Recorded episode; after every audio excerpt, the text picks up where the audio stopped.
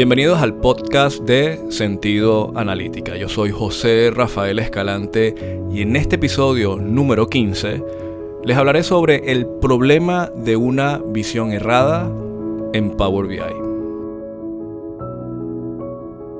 Como de costumbre, los invito a visitar la página web de sentidoanalítica.com.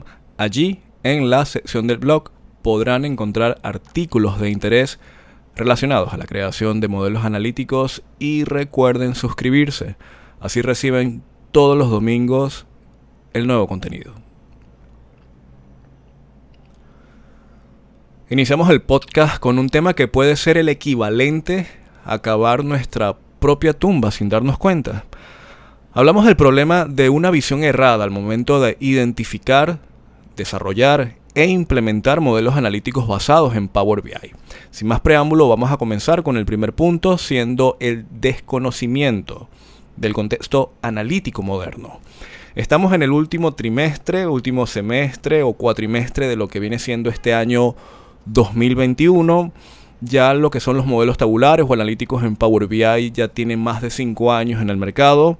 Microsoft viene desarrollando nuevas integraciones, todos los meses hay nuevas características en el programa, en este caso Power BI Desktop. Se tiene el servicio de Power BI basado en la nube. También tiene actualizaciones normalmente o semanales, quincenales. Muchas de ellas son no reflejadas de forma oficial bajo documentación, sino que van siendo desplegadas de manera automática. Hay mucho desconocimiento en organizaciones, en pymes o en grandes compañías que todavía están desplegando, analizando, compartiendo datos de una manera en la cual no está alineado al presente.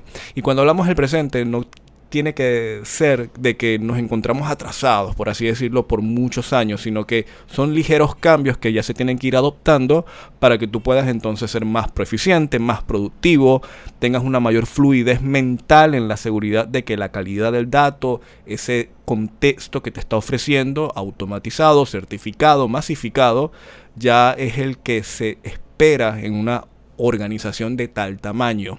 Lo que pasa es que al menos en mi corta experiencia, me he dado cuenta de que a veces se necesita un tercero en discordia, un outsider, una persona fuera de la organización. Personas, por ejemplo, como yo, que nos dedicamos a la consultoría, al desarrollo, somos analistas, pero que a partir de esta experiencia externa, uno no está, y voy a utilizar una palabra, mm, quizás no es la correcta, pero puede ser, uno no está contaminado de esa historia, de esa organización, y desde afuera uno puede ver o puede dar al menos una idea de qué es lo que podría estar sucediendo y el impacto de este tipo de cambio para uno trasladarse a algo moderno, sea que estés utilizando Power BI o cualquier otro software de analítica de datos.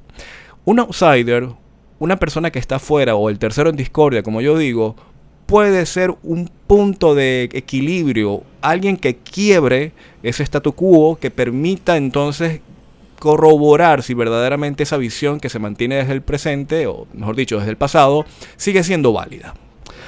Segundo, acceso a los datos. Esto es un freno gigantesco para avanzar. Es un problema que la visión, cuando uno piensa que este programa simplemente es instalarlo y ya seguir adelante, por ejemplo, como, cuando uno hace lo mismo en Excel con una hoja de cálculo, los modelos analíticos son totalmente diferentes, son visiones de grado empresarial, ya cuando estamos hablando en organizaciones, departamentos, grupos de personas, jerarquías, staff, personas que están en línea, eh, horizontal, vertical, es decir, ya son organizaciones que por su propia complejidad tú no puedes tratar esto como un programa más.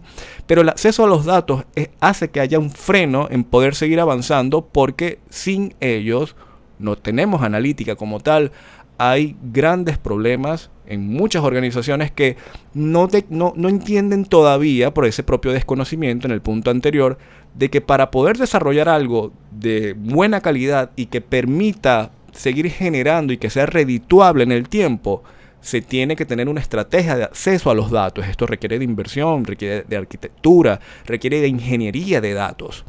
De hecho, doy un tip siempre, si están trabajando en capa semántica, lo que normalmente hacemos en Power BI, y quieren un punto de trabajo de gran envergadura y que hay mucho campo laboral, váyanse más atrás, arquitectura o lo que tiene que ver con ingeniería de datos. Luego tenemos lo que es el enfoque de lo general a lo específico. Otro de los problemas a nivel de una visión errada es que no se tiene desde un punto de vista mental lo que los modelos analíticos deben de responder, porque nos estamos enfocando en archivos. Es muy común utilizar un documento en Excel y querer homologarlo, transmitirlo, copiarlo a Power BI para que desde un punto de vista de los modelos tabulares sean procesados. Pero eso no es todo, porque no se trata de simplemente emular, se trata de que ya la organización está viendo de que un modelo analítico es algo externo que no dependerá de las operaciones unitarias de los usuarios. Es decir, los modelos analíticos, ya viéndolo desde lo macro, viéndolo, imagina que es la, la, organización es la mesa en donde te encuentras ahorita o algo físico y tú te paras sobre ella, tú lo estás viendo desde arriba. Un modelo analítico tú lo tienes que ver desde arriba, te tienes que desdoblar y verlo como una organización como un todo. En ese sentido, uno ya ve las cosas desde un punto de vista estratégico, táctico y operacional. Entonces las métricas, los análisis, lo que él va a brindar va a poder responder un entorno general, por ejemplo, lo que necesita ver una métrica gigantesca, una directora, un gerente general, y luego puede ir bajando desde esa misma métrica hacia lo que la define desde un punto de vista o se enlaza con lo táctico y lo operacional que es lo que la genera. Es decir, en nuestro argot sería como bajar al mayor nivel de granularidad. Digamos que llegas, llegas a la fecha y operacionalmente tienes registros que llegan a horas o minutos. Tú puedes llegar hasta allí abajo, pero de allí abajo hasta arriba, hasta toda la agrupación o la indexación de datos a nivel anual, tendrías también esa misma visión. Podrías subir como un acordeón. Ese enfoque es importante definirlo, porque la mente puede, vuelvo y repito, pensar de que esto se trata de homologar archivos y tú estás simplemente utilizando un programa, pero tu mente, la visión empresarial no ha cambiado. Como cuarto punto tengo lo que es la institucionalización de las métricas, institucionalizar métricas.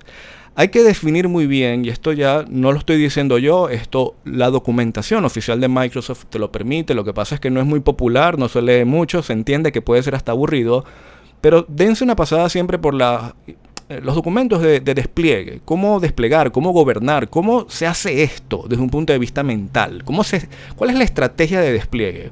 Y una de las cosas que me he dado cuenta que da mejor frutos es la institucionalización de las métricas, es decir, cálculos que ya están procesados, masticados, pero son de carácter organizacional.